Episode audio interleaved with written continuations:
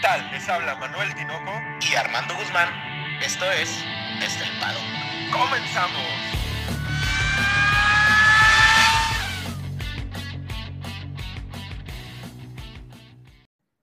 Armando, dos palabras. El plan. El nano. Has de estar que te revuelcas, ¿verdad, cabrón? De pinche coraje. Pues no decías que yo ya era fan de Fernando Alonso, güey. No, pero siempre lo has odiado, entonces has de estar muy, muy molesto, Armando, muy molesto. Qué carrera, ¿no? Yo creo que eh, este tipo de historias al final es lo que tiene el deporte que no tienen otros, otras cosas, sino como más allá de que se den la Fórmula 1, el deporte tiene ese toque de, de, de, la gente que hace cosas impresionantes y que realmente son cosas que nos hace admirar, ¿no? ¿Qué, qué, qué forma de presentarse tiene Qatar en la Fórmula 1? ¿Qué magnífica manera? ¿Qué, qué carrera presenta?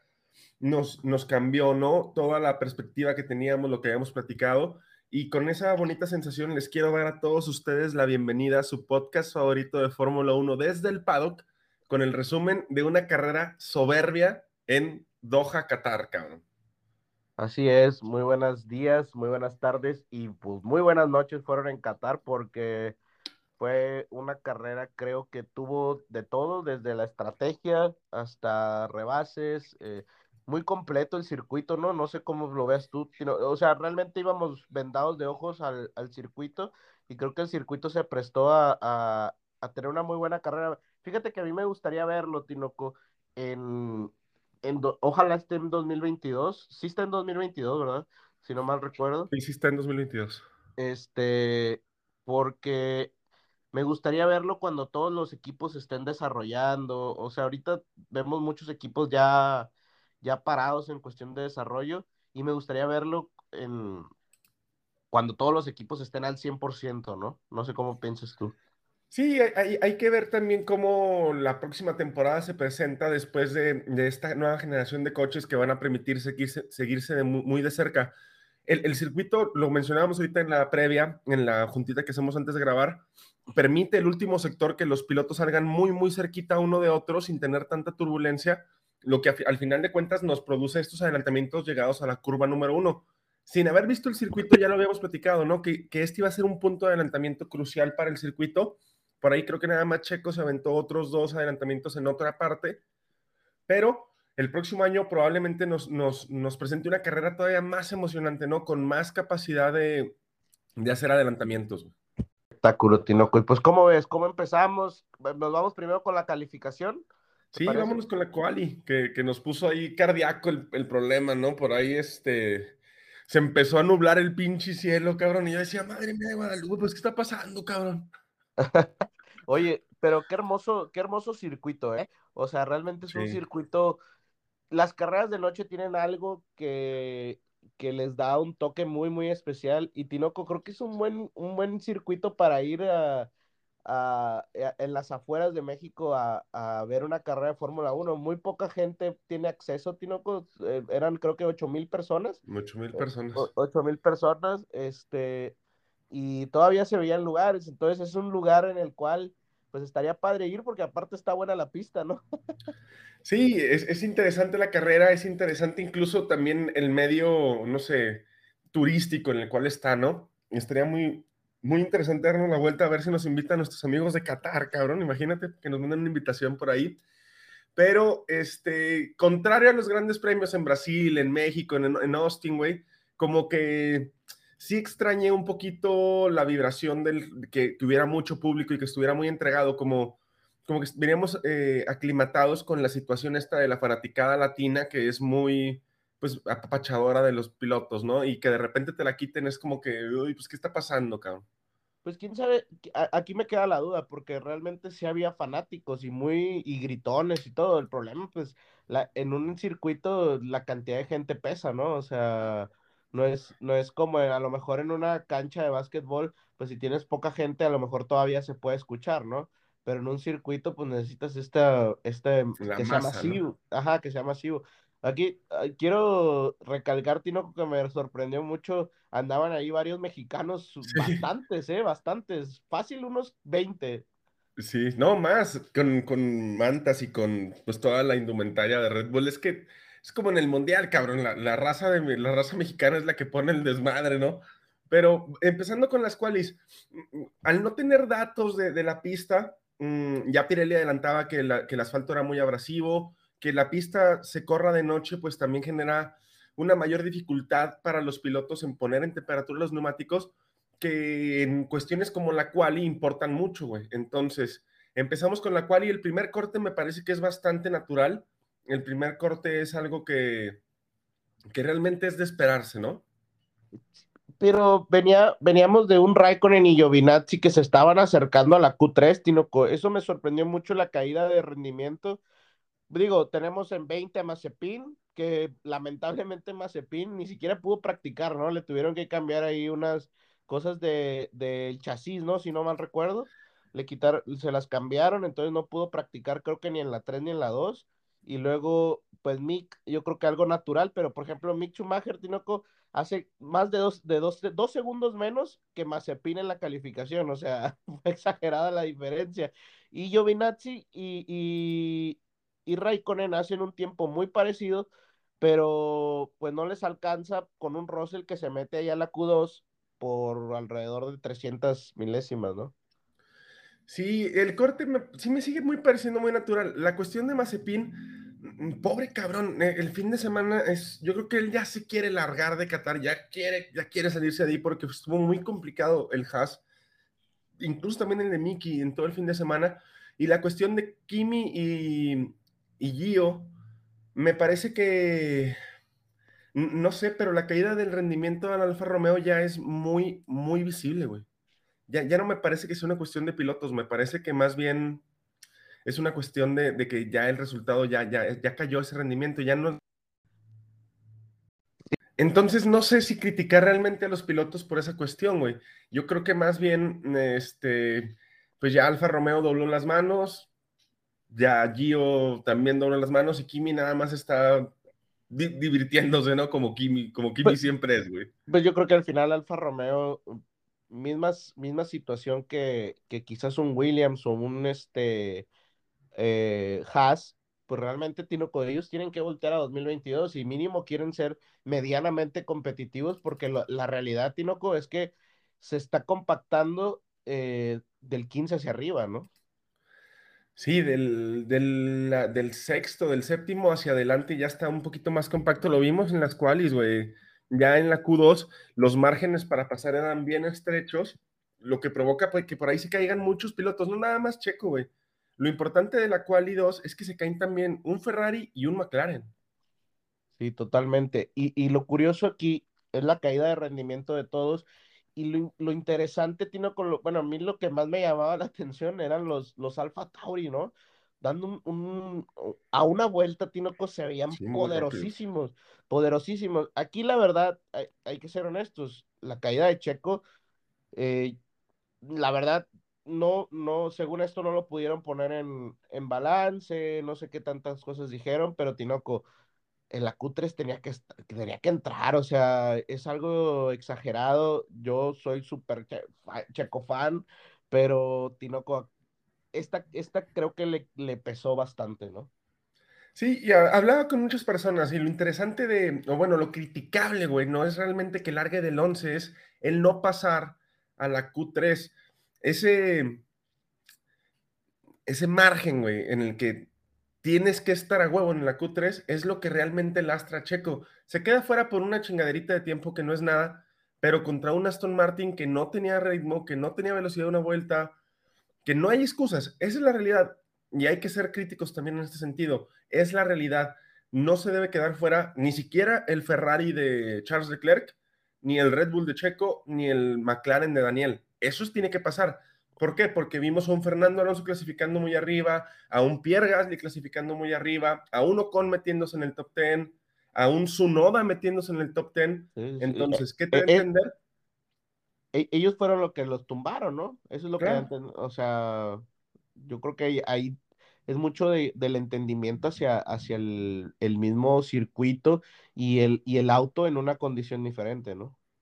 Y, y aquí nos, nos, nos, metemos a una situación que ya se veía muy medio caótica. Primero, no conocemos el circuito, no sabíamos qué probabilidades había para adelantar. Y segundo, pues los fantasmas de Pierre Gasly que estar diciendo que había muchos comentaristas, mucha gente que Checo, el trabajo de Checo lo está haciendo Pierre en un Alfa Tauri, o cómo es posible que, que por ahí Fernando Alonso esté en el lugar es quinto, ¿no? Ajá. ¿Cómo es posible que su noda haya la, este, ganado encima de los Ferrari? Em, empezaban muchas situaciones complicadas dentro de las tres batallas que platicamos el podcast pasado se veía difícil, se veía muy, muy complicado y nos pasamos a la carrera con una situación en la que Mercedes se veía fuertísimo, güey. Yo vi los onboards de las dos vueltas en la Q3 de, de tanto de Valtteri como de Hamilton y no me parecieron las mejores vueltas de los dos y le metieron tres décimas a Max, cabrón. Entonces, uh -huh. ya desde ahí decías, puta madre, esto pues no se ve bien, ¿no? Sí, pues Hamilton tiene una vuelta impresionante en la Q3 que de hecho es el único que baja el, del 1.21, ¿no? Uh -huh. Es el único que baja Hamilton, se queda Verstappen atrás, luego Bottas, luego Gasly en la segunda fila y después sorprende a Alonso con un vueltón con 1.21.670. Norris estaba ahí, Sainz estaba ahí, pero lo, lo, interesante aquí es que su noda se metía, Ocon se metía y Vettel se metía en ese top 10. Entonces ese top 10 estaba interesante. Obviamente venían atrás como cohetes, Checo obviamente, pero pues sabíamos que Stroll, Leclerc y Ricciardo pues podían dar batalla a todo este compacto grupo hasta el quinto, hasta el cuarto, ¿no? Sí, Pierre Gasly, un fin de semana muy, muy compacto ese cabrón, muy bien, muy bueno el fin de semana hasta hoy en la mañana que fue la carrera. Me gustó también Lando, Lando a una vuelta sigue siendo fenomenal, pero también pues ya hablaremos de él en el resumen. Fernando Alonso, cabrón, yo, yo creo que es el piloto del fin de semana, Fernando Alonso, por lo que logró primero ayer, el día sábado en las qualis.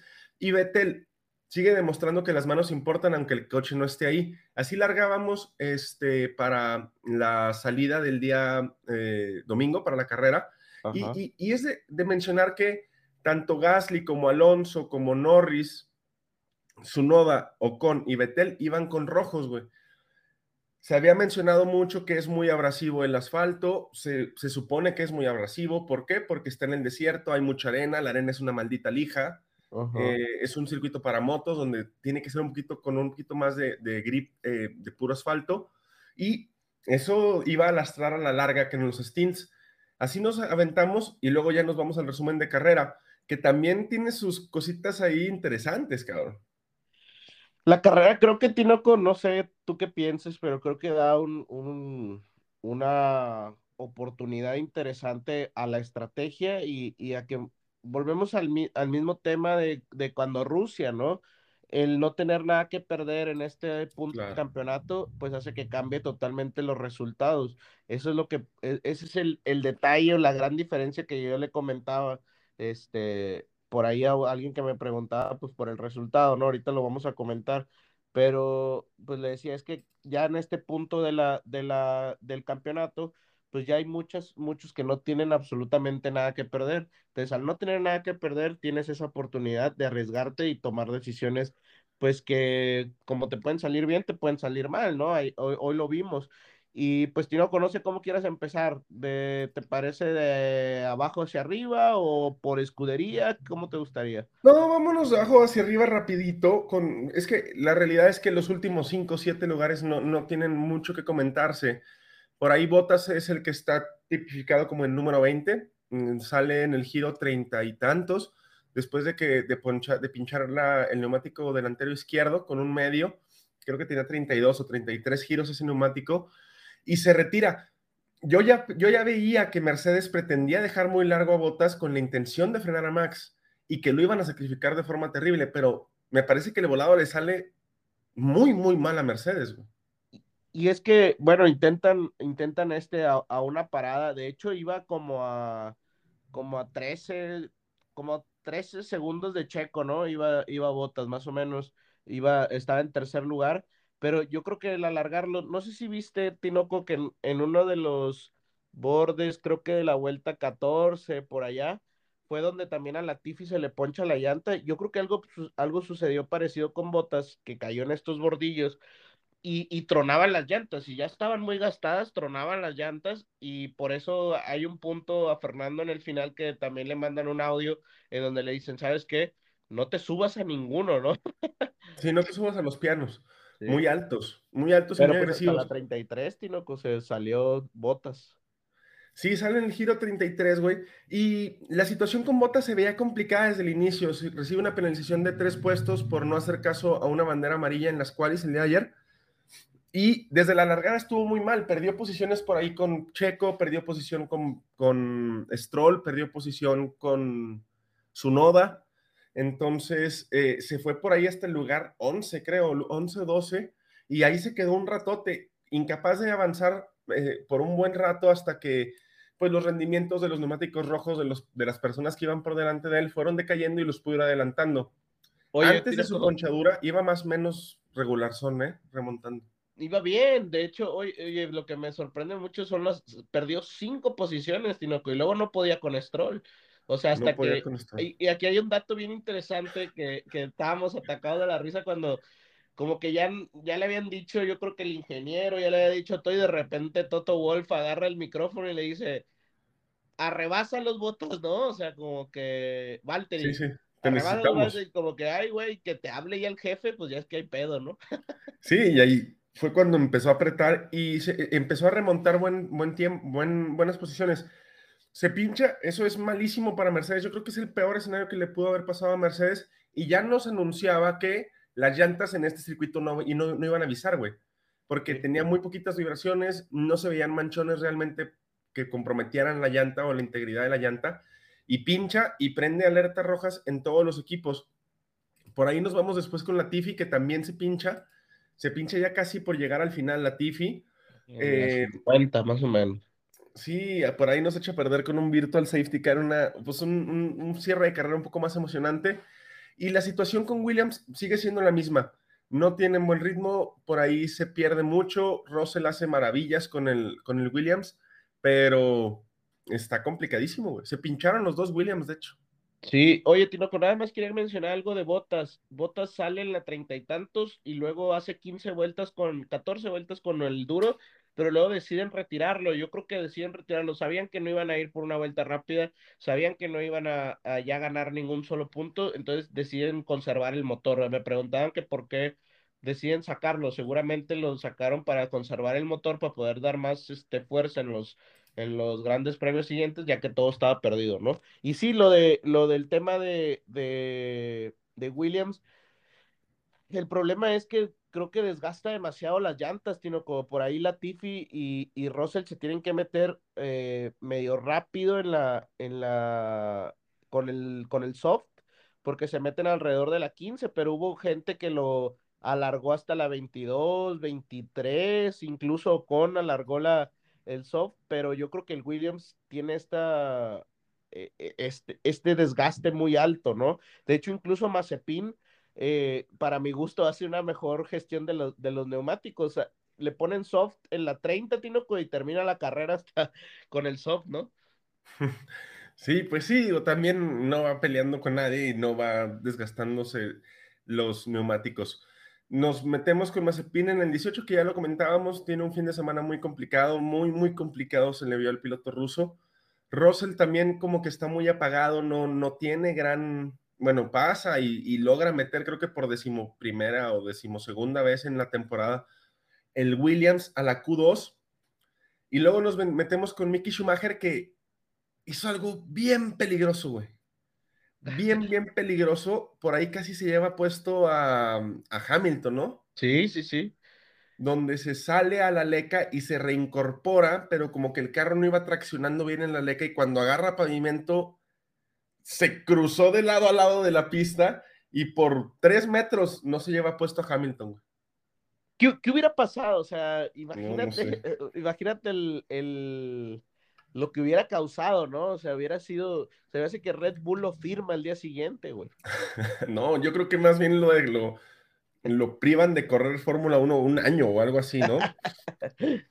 Nos metemos con el 15 y el 14. En 15 está Antonio Giovinazzi y en 14, 14 Kimi. El Alfa Romeo, ya lo habíamos platicado en las cuales, no, no se encuentran, güey. Es que no, no se encuentran, por ahí pierden puestos en la largada, eh, vuelven a recuperar, se gestionan más o menos, no tienen un buen un ritmo palpable, ya no tienen ritmo una vuelta, no tienen ritmo de carrera. Ese Alfa Romeo se está hundiendo, güey.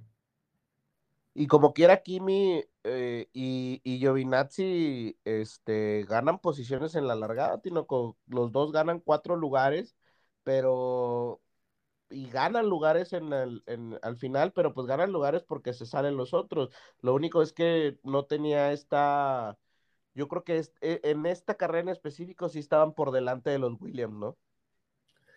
Sí, sí, claro, claro que estaban por delante de los Williams, pero mientras ese rendimiento no les dé el fruto de cosechar puntos, pues a final de cuentas van a perder en el campeonato de constructores y van a perder la feria, ¿no? Que es lo que importa. Totalmente. A mí me da gusto por Kimi, porque la neta a Kimi lo veo muy contento, güey. Lo veo como con otra faceta, ¿no? Más bromista, sonríe más, este, se ve que está disfrutando el correr. Él se baja de, del coche en una de las sesiones del fin de semana y dice que es un circuito realmente divertido, que está pasando un buen tiempo y se le ve, ya no es este Iceman de, de estar todo el día con el rictus serio, sí sigue siendo una persona seria, pero se ve como que disfruta la carrera. Sí, me imagino que es como, yo me, acuerdo tíos cuando ya eran los seis meses antes de jubilarse, ¿no? ya andaban de fiesta en fiesta, Tino. sí, nomás, nomás recibiendo abrazos.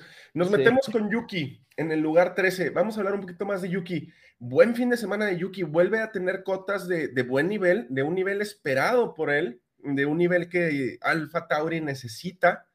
Se sube al barquito, está en la pelea, está dando resultados pero mencionabas hace rato que el Alfa Tauri era impresionante en las cuales, ¿no? Y se vio, se vio muy bien el Alfa Tauri en las cuales, pero se me hace que sacrificaron demasiado en ritmo de carrera con tal de hacer veloces una vuelta, apostando porque la posición en pista iba a primar sobre el ritmo de carrera, güey. Y creo que ahí se fue donde se equivocaron. Y, y Tinoco, aquí es donde creo que empieza a sonar, pues, lo que sucedió el, el año pasado con el Party Mode, ¿no? O sí, sea, sí. en donde ya está cerrada el, el, la forma en la cual tú seteas el, el, auto desde la calificación. Sí, sí, sí, yo creo que intenta, a, a, intenta por todos los medios defenderse de botas, de Stroll, y pues al no tener el rendimiento en el carro, pues tiene que castigar mucho los neumáticos. Tiene una defensa muy dura en las curvas porque se cruza de lado a lado en las curvas. No sé si ese deslizar el carro de forma tan lateral castigue tanto los neumáticos como para que los tenga que meter o si sea un problema del Alfa del Alfa Tauri, porque también vimos lo mismo con Gasly que está en el número 11, güey. Eh, empezó muy bien, pero empezó a perder rendimiento de una forma casi inmediata, güey. Fernando Alonso lo adelanta en la largada y se le pela cuatro o cinco segundos en cuatro o cinco vueltas. Era impresionante que el, el, el, rendimiento del Alpine era muy superior al del Alfa Tauri y yo creo que es precisamente por eso, ¿no? Que, sacrifican la velocidad de una vuelta pensando que esto iba a ser Mónaco, güey, que no se podía pasar, porque eso en teoría denunciaba el circuito. Güey. Sí, Tinoco, de hecho en el tema Tsunoda, eh, lo que sí me gustaría destacar es este rebase entre Lance Stroll y Botas hacia Tsunoda. Se me puso la piel de gallina, Tinoco, porque realmente fue muy. Y dije, Tsunoda le va a pegar a Botas, no sé cómo lo viste tú. Como kamikaze, ¿no, güey? Sí, sí, que sí. se defiende de forma soberbia porque no permite que lo adelanten los dos en la misma maniobra. Después ya pierde rendimiento y lo adelantan, pero Ajá. como kamikaze, güey, lo trae en la sangre ese cabrón, es un kamikaze, güey. Es se que... defiende con, como gato panza arriba, güey. Oye, vas, vas a tener que sacar unas camisas, Tino, que sea como gato panza arriba. Con la carilla del Sunoda, güey. Sí. Este, en 12 tenemos, partiendo a los Alfa Tauris, a Daniel Ricciardo, que uh, si lo vi dos uh. veces en toda la carrera, güey, es mucho, ¿no?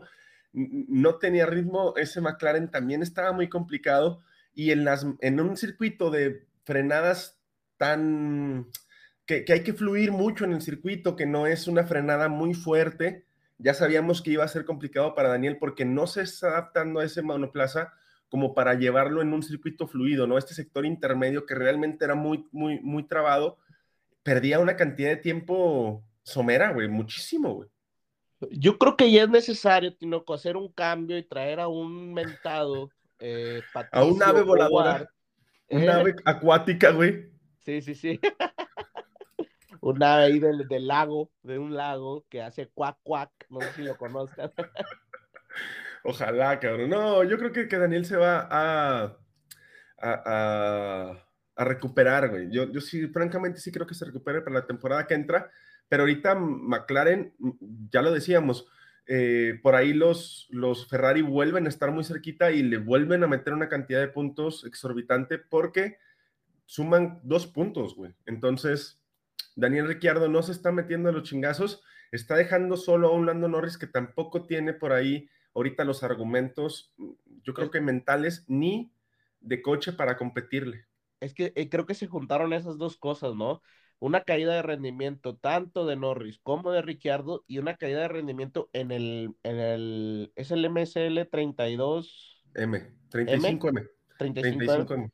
Eh, sí tuvo una caída fuerte, pero sabes que Tinoco vuelve a lo mismo, se me hace que McLaren ya no está pensando en 2021, o sea, también es una de esas escuderías que ya está pensando en 2022, fue, ah, como que hasta aquí pudimos llegar, pero pues vamos a darle por el siguiente año, ¿no? Ellos realmente, McLaren, yo creo que eh, es una de estas escuderías que quedar tercero o cuarto está bien, pero yo lo que quiero es ganar el Mundial de Constructores, ¿no? No sé, güey, porque ahorita McLaren tiene pedos de lana, ¿eh? Entonces. Está raro, está raro, porque habían dicho que, querían comprar, eh, creo que Audi. Audi quería comprar, pero McLaren salió y desmintió que ellos no tenían ese problema. Yo no creo que tengan tanto problema de dinero, sino realmente creo que están gestionando de manera diferente a como estaban acostumbrados, pues con la entrada de Zach Brown y todo este, este nuevo forma de, ver el negocio, ¿no? Pues así se van, güey, los dos McLaren, cabrón. O sea, cuando un Daniel en un doceavo y un Lando Norris en un noveno, que pierde muchas posiciones. E, incluso vi un Lando medio miedoso, güey. No, no lo vi defenderse para nada duro de Sergio Pérez. Y a Bota sí le presentó un poquito más el carro, pero tampoco como, como Lando se defendió, no sé, en Sandboard, güey, o como se defendió en Austria, güey. Yo, lo veo, yo, lo, veo, lo veo también como raro en las entrevistas. No sé si lo has visto como, como serio, de hecho, este, hubo una parte en donde este Ricciardo le pega una calcamonía, no sé si viste. Sí, sí. Le pega una calcamonía y dice, quítala, quítala. O sea, serio, güey. No, no. Muy, así, muy cerillito, ¿no? sí está raro. Y sobre todo porque era una persona muy jovial, o sea, muy, pues sonriente siempre. Juguetón, y, ¿no? Juguetón. juguetón. Por ahí hay un, hay un video que está con Carlos en un tee de golf y van así, recreando la maniobra donde se tocan en Brasil, y ahí sí lo vi así, pero no, no estaba en una competencia, estaba con, un camarada, ¿no? Que es Carlos Sainz y todo. ¿Quién sabe si sea un problema dentro del equipo, güey? En el décimo nos encontramos con Betel, que sigue haciendo lo que tiene que hacer, ¿no? O sea, tratar de, hacer algo con, ese Aston Martin. Güey. Pero aquí sí creo que Betel peca de, mm, pues, mm, su, su arrancada es algo exageradamente malo, o sea, pierde siete posiciones. Sí, sí, sí, sí. se va por ahí hasta el lugar 17, 18. Sí, sí, sí, pierde siete posiciones después de, él, él arrancaba en décimo, imagínate, se va hasta el lugar 17 en la primera vuelta. ¿cómo? O sea, un cuatro veces campeón del mundo. A diferencia, por ejemplo, de un Lance Stroll. Para mí, Lance Stroll hace una de las mejores carreras de su temporada. De esta temporada sí, porque se ubica por ahí en el lugar sexto, o sea, Aston Martin suma puntitos que no lo van a meter en la pelea, pero pues para llevarte la cabeza muy en alto, ¿no? De Qatar. Y, Lance Stroll larga bien, se coloca por delante de Botas, eh, mantiene su posición por delante de Botas y lo mantiene ahí una cantidad de tiempo exagerada, güey. Diez vueltas, ¿no? exagerado cómo, cómo mantenía atrás de sí a, a Valtteri Bottas, que sabemos que Valtteri tiene problemas en tráfico y para adelantar, pero no deja de traer un Mercedes, cabrón, que es un maldito cohete. Entonces, hace ahí maniobras de defensa, más o menos le enseña el carro, por ahí de repente se emparejan. Bien, Lance Stroll, la verdad, yo también considero que esta es una de las mejores carreras, si no la mejor de Lance Stroll de la temporada. Yo creo que la mejor, o sea, tenemos un Vettel que se recupera, pero creo que también el haberse caído tanto, pues es que creo, si no mal recuerdo, Tinoco se va por la parte exterior de la, de la vuelta 1 y es donde, es donde tiene ese, ese detalle. De hecho, creo que el problema radica en que Checo no le deja espacio, se va por la parte de afuera y pasan los pasa el Ferrari, pasan todos y lo dejan hasta atrás en la primera vuelta. Sí, sí, sí, tiene un problema ahí muy, muy fuerte en la primera curva.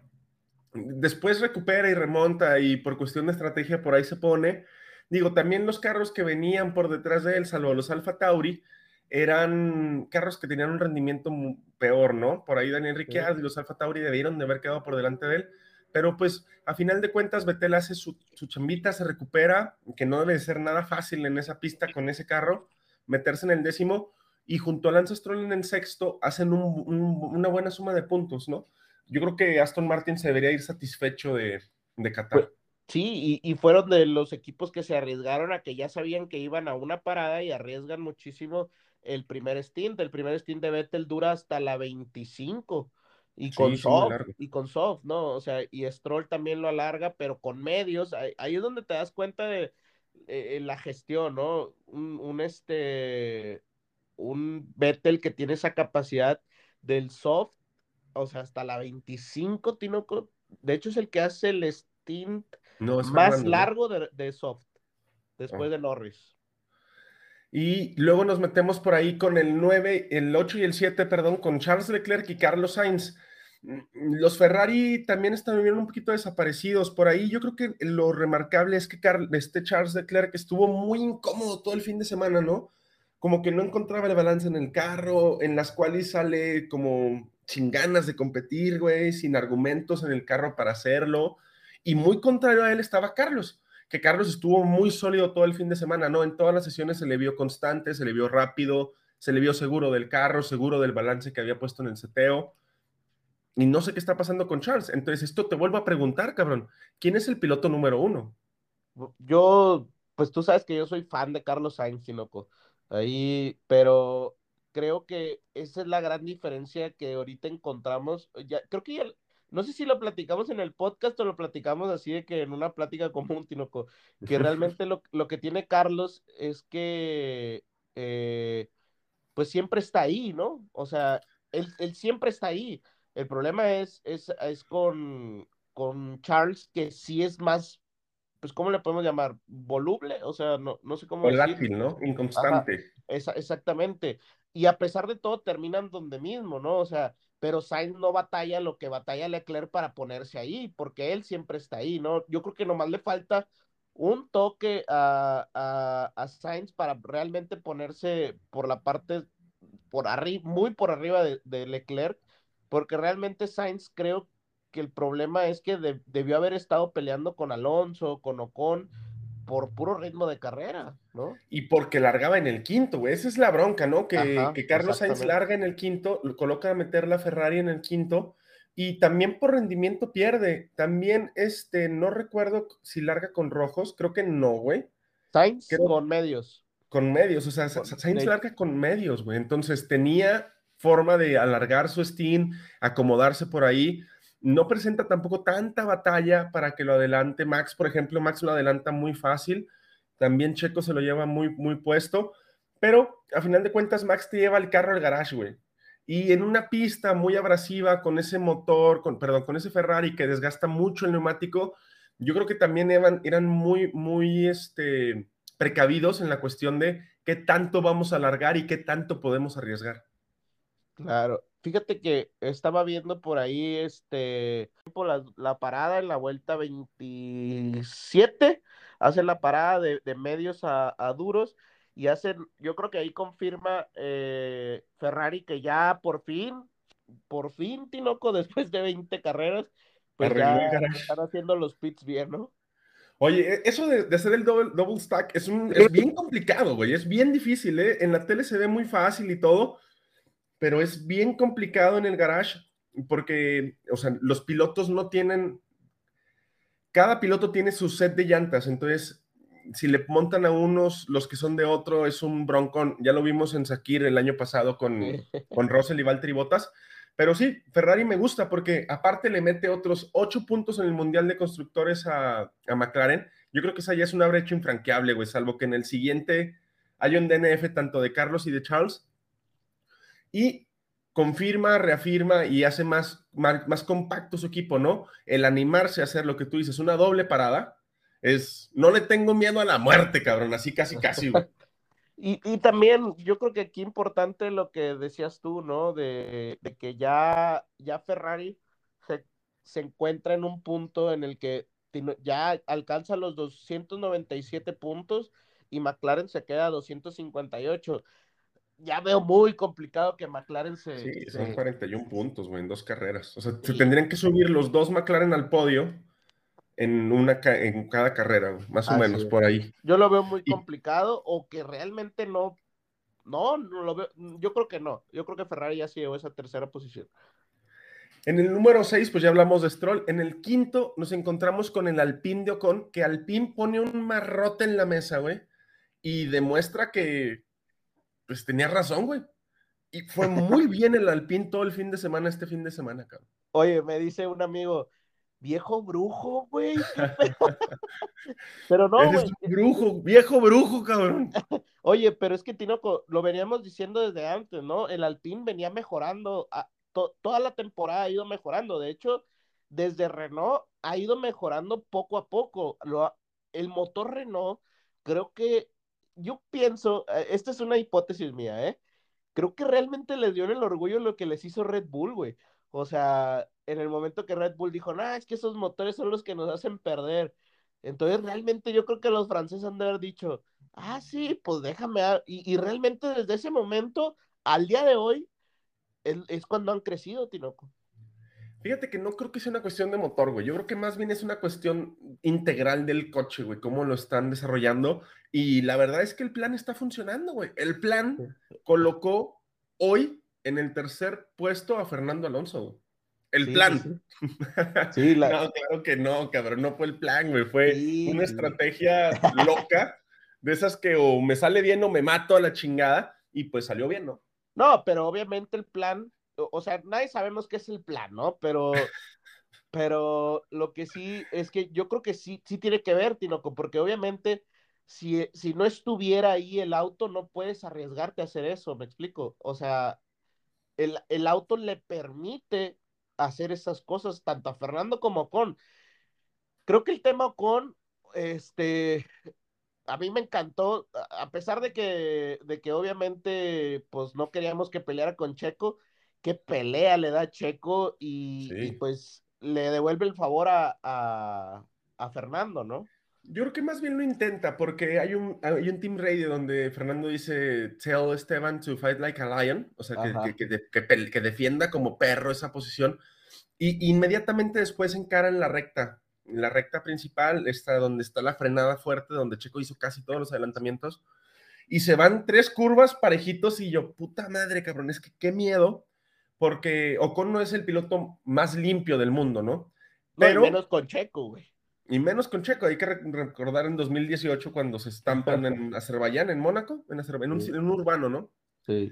Este, pero se le empata, le defiende, intenta meterle el coche, Checo se defiende muy bien, pero la voluntad de hacerlo está en Ocon. Traía unos duros de 20, 22 vueltas, Checo traía medios de 5 o 6 vueltas, e, e, era realmente muy complicada que se defendiera, pero intenta, intenta hacer lo que Fernando hizo cuando, che, cuando Ocon se subió en Hungría al podio, ¿no? Ajá.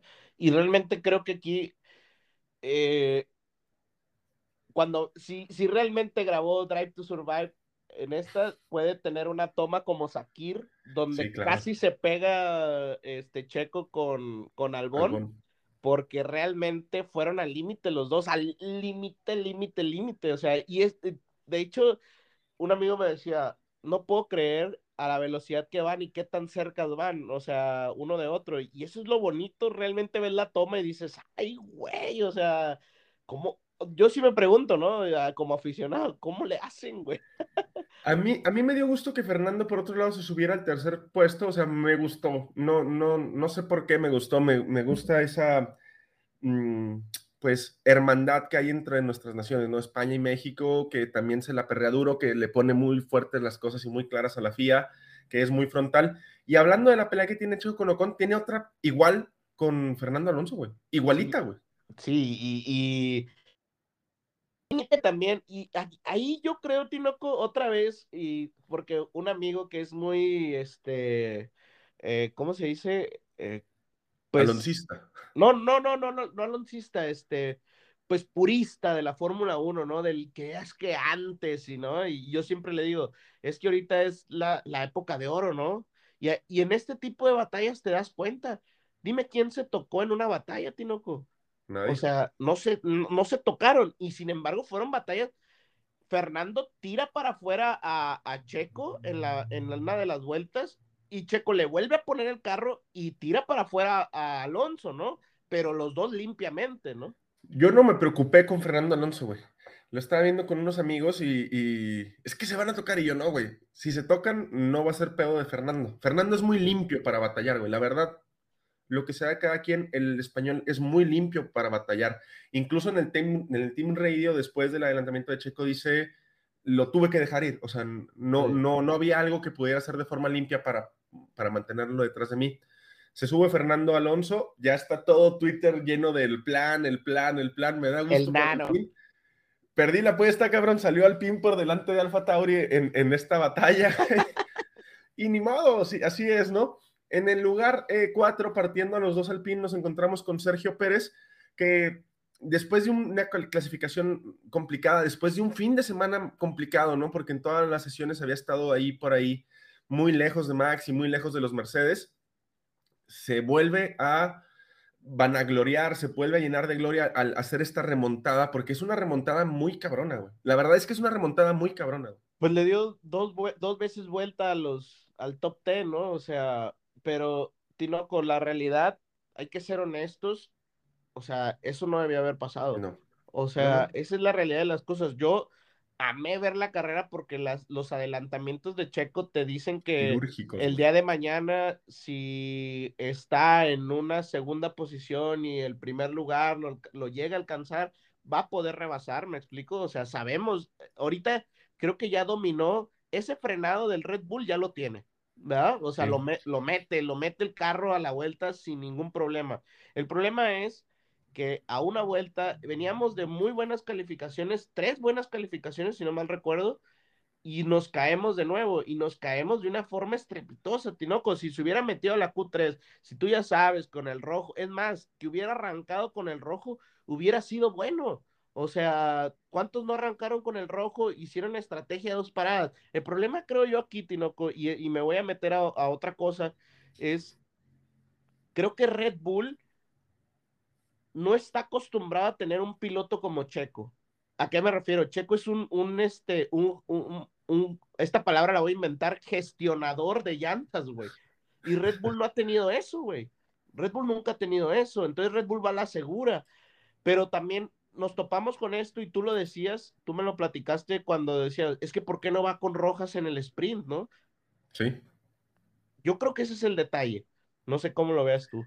Y, a final de cuentas, el ritmo de carrera de Checo nunca ha sido el problema en, en Red Bull, ¿no? El problema ha sido su velocidad de una vuelta si, si hubiera, yo, yo, yo, siempre creí el, fin de semana, pues, que iba a ser una Q3 complicada para Checo y que se iba a ubicar por ahí del 7, del 8, y que se vaya hasta el 11, pues ya, ya, ya lastra mucho sus oportunidades.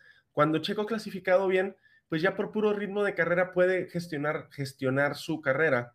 Sin embargo, Red Bull tiene problemitas ahí. Eh, yo también creo que en el día de hoy adelantan mucho los, cortan, reducen mucho los stints de Checo. Yo no lo hubiera dejado en pista tampoco a una sola parada. La verdad tampoco lo hubiera hecho.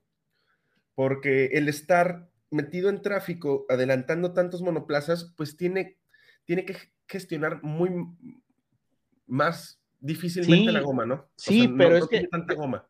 Ahora, e, él rebasa a Alonso y, Valtteri estaba a 15 segundos, ¿no? Más o menos. Y creo que cuando, cuando se, se produce la ponchadura de Valtteri, pues ya pasa, pasa Alonso, pasa Pérez y ya estaba, ya estaban enfrente. Y, y todos sabíamos que, que Alonso iba, o sea, todos lo sabíamos, Tinoco, todo el mundo sabía que iban a ir a una sola parada. Sí, o claro. sea, y si tú alargaste, si tú alargaste el stint del soft hasta la veintitantos, yo no dudaba que el hard fuera a durar más de 30, pun- de 30 vueltas, Tinoco. O sea, era, era muy obvio. Y, y el, el, el primer stint de Checo a- de medios lo cortan en la 18. Sí, es ese. Ese stint, precisamente, ese stint yo hubiera alargado. Lo hubiera alargado cinco o seis vueltas más. Sí, sí, sí. Y con un ritmo muy bueno, güey. O sea, la, Sí. la realidad es que iba con un ritmo muy bueno. Lo alargas, a lo mejor no hasta la 30, pero ¿qué te gusta? La 25. O sea, Por ahí. Lo alargas y la realidad es que del 25, si tú alargaste ese, el hard te tenía que durar a fuerzas, güey. Y creo que ahí peca de, de arriesgado de por qué tenías que seguir la misma estrategia que llevaba Verstappen. Verstappen estaba en otra carrera muy diferente, güey, ¿verdad?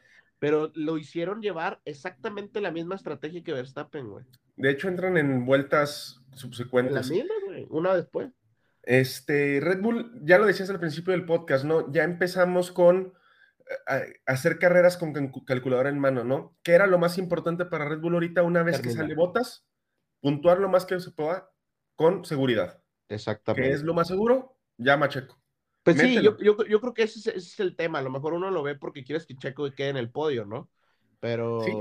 pues, si lo piensas objetivamente, siendo los estrategas, pues llevarte 12, son 12 puntos seguritos, puntos. pues vámonos, ¿no? Prefiero eso. Sí, más los 19 de Max, pues ya son 31, entonces ya, ya, ya, ya le, pus- le pusiste un chingazote al Mundial de Constructores. El Virtual Safety Car no salva a Fernando. Mm, Checo, yo creo que no iba a llegar. Se le iba a pegar un poquito más, iba a ser más emocionante, iba a provocar tal vez que Fernando cometiera algún error si lo ve cabalgar, pero difícil que, que lo, lo alcanzara. Yo- Ahí Fernando apuesta duro y gana, güey. Cuando apuestas duro, o te carga la chingada o ganas.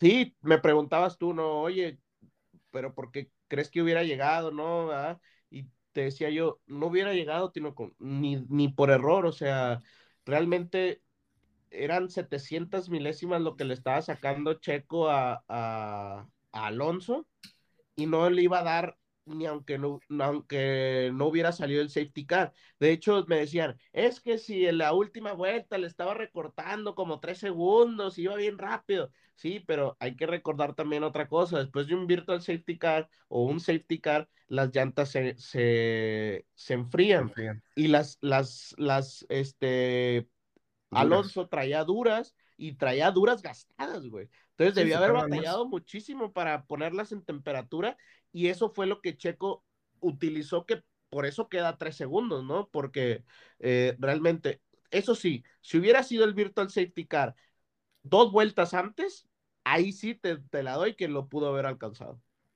Sí, porque se hubiera tardado unas dos vueltas en meter en temperatura los neumáticos. Eh, me preguntaban unos amigos por mensaje cuando sale el virtual de que, ah, salió un safety car, ya chingamos, se va a reducir la- el gap. Eso no pasa en un virtual safety car, eso nada más pasa en el safety car. En los virtual se mantiene el gap que llevaban los pilotos entre sí. Tienen que bajar la, la velocidad, pero si Fernando le llevaba 10 segundos a la salida del virtual, se tienen que respetar los 9 o 10 segundos que le llevara cuando se relanza la carrera. Entonces ese delta que le llaman se respeta. Eh, ni pedo por Checo, me hubiera dado gusto que se subiera, ¿no? Por ahí la cuenta de Twitter del circuito de los AIL le puso un tweet muy chingón de sabíamos que ibas a regresar como piloto de Fórmula 1. Y nos metemos a la punta, güey, que la punta es pues aburrida, ¿no? Y, y me da miedo, me da miedo ese Mercedes, güey. Me da un chingo de miedo, Armando. Ay, güey, este. eh, veo un Hamilton. eh, yo recuerdo que después del, del de México, eh, Lobato creo que era el que decía de que, que veía un Hamilton destruido, ¿no? O un Hamilton como. Y yo, es, yo me ponía a pensar. "Ah, Tinoco, es- estos, esos, ese tipo de pilotos como Hamilton, y discúlpame que te lo diga porque sé que te va a enchilar, así te va a enojar, ¿verdad? Pero ese tipo de, de, de bestias, Tinoco, cuando los pones contra, Contra la, pared, sí. es cuando más sacan el, el, el fuá, ¿no? Y, y está apoyado y, y tiene el apoyo de un carro que es un maldito cohete, ¿no?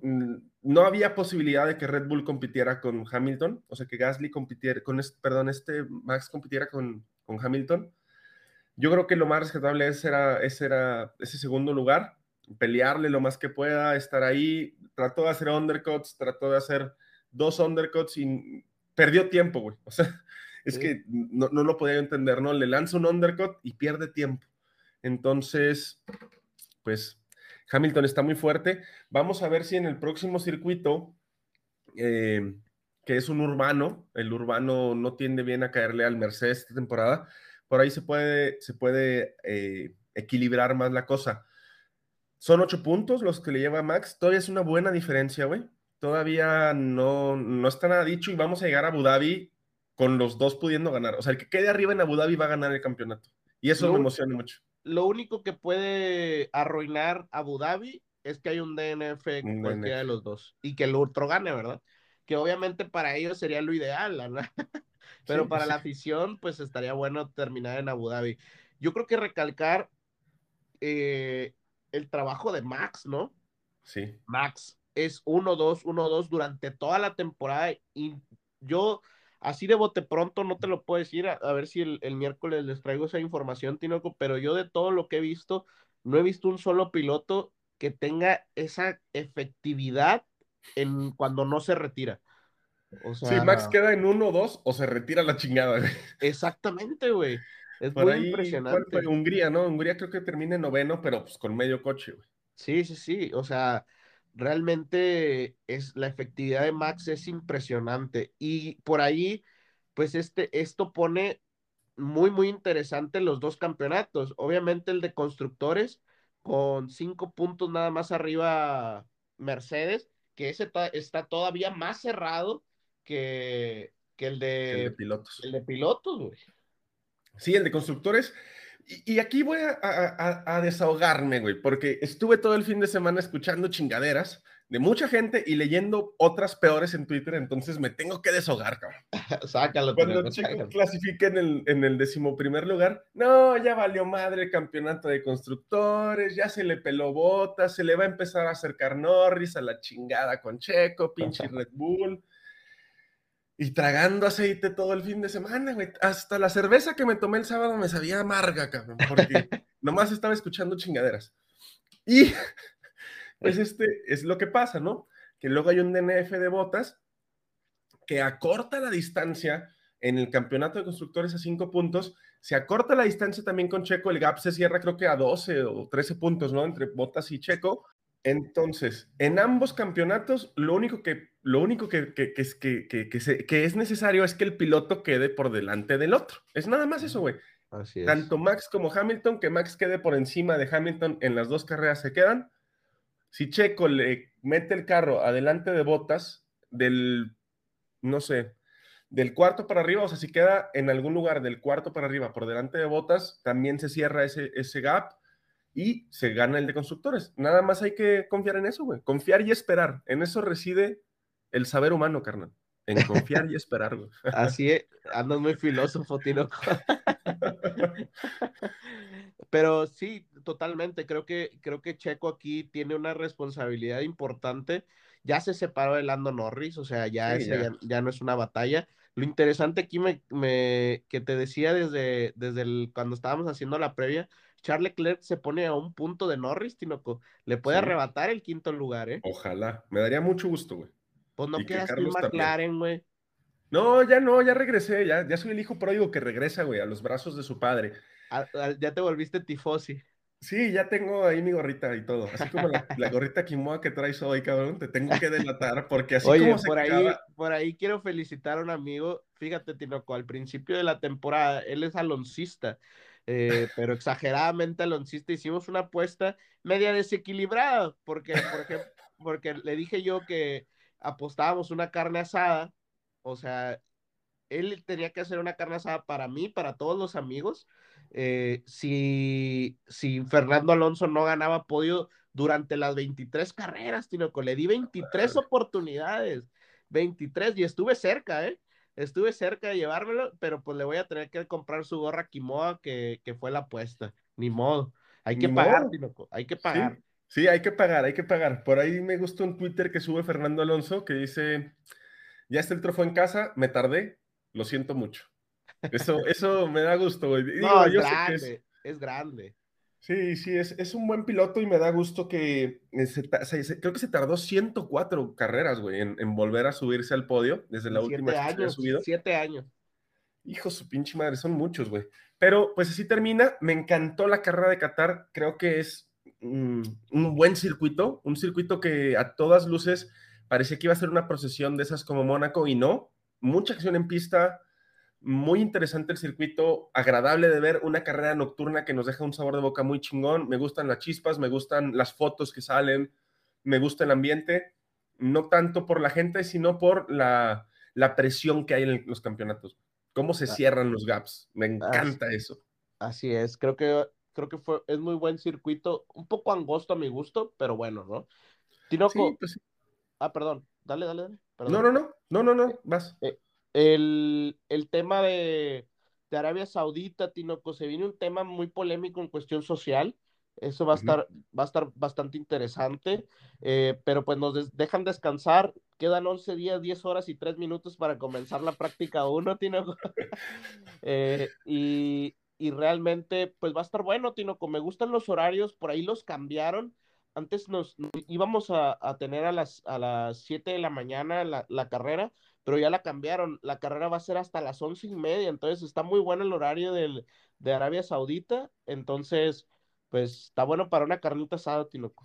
Pues la que le debes por ahí a tu buen amigo, ojalá me invites ahí. Yo, yo como poquito, no te preocupes, entonces nomás ahí con una quesadilla y una salchicha la, la armo. Nomás tenme un cartón de cervezas ahí al lado y ya estoy feliz. Con eso te, con eso te contentas. a ver qué pasa en Arabia Saudita. Todavía hay un problema con la pista, no está terminada. Vamos a ver si los billetes importan y la terminan. Es un callejero que Muy difícil, es medio ¿eh? callejero, medio no sé qué. Está interesante la pista, ya la corrí por ahí en el Fórmula 1. Está muy, muy interesante. Y nos vemos aquí con el próximo, el próximo jueves, Armando. Sí, el, jueves traemos ahí algunos datos importantes con respecto a, Qatar y sobre todo para ver, compararlo con, con, otros, con otros años, ¿no? Lo que hicimos también el, en el pasado, en donde, a ver, cómo Hamilton ya ahora, Tinoco, se empieza a parejear con sus otros años, ahora tiene siete victorias, ¿eh? Sí, sí, le, le metió dos y eso le, lo impulsó hacia adelante. Vamos a ver qué pasa, se cierran los campeonatos, se cierra la temporada, quedan dos nada más Dos carreras para saber quién es el campeón de la Fórmula 1. Ya por ahí dijo Max Verstappen que él sí utilizaría el número uno. Ah, ese, ese tema, ya lo investigué, ese les voy a traer el próximo podcast, ya lo investigué cómo está la onda. Ok, lo dejamos entonces para el próximo podcast. Perfecto. ya lo investigué, ya lo tengo, ya lo tengo eso. ya, aquí te está diciendo Alicia que ya lo hizo. No mientas, no mientas por ah, convivir, Armando, pero muy bien. Quiere apoderar de todas mis investigaciones, güey. ya está, Tinoco, pues creo que un excelente domingo de carreras.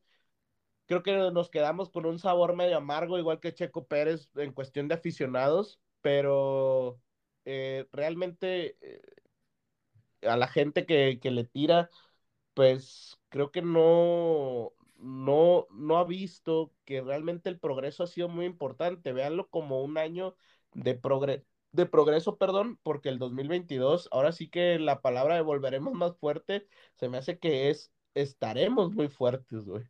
Vamos a ver qué pasa en el 2022. No te adelantes, quedan dos carreras del es 21. Que es que desde que me dijeron viejo brujo, agarré confianza, agarré confianza. Te voy a traer un sombrerito de Merlín el que sigue, cabrón. Entonces, espéralo. Y box, box, Armando. Box, box, Tinoco, cuídense.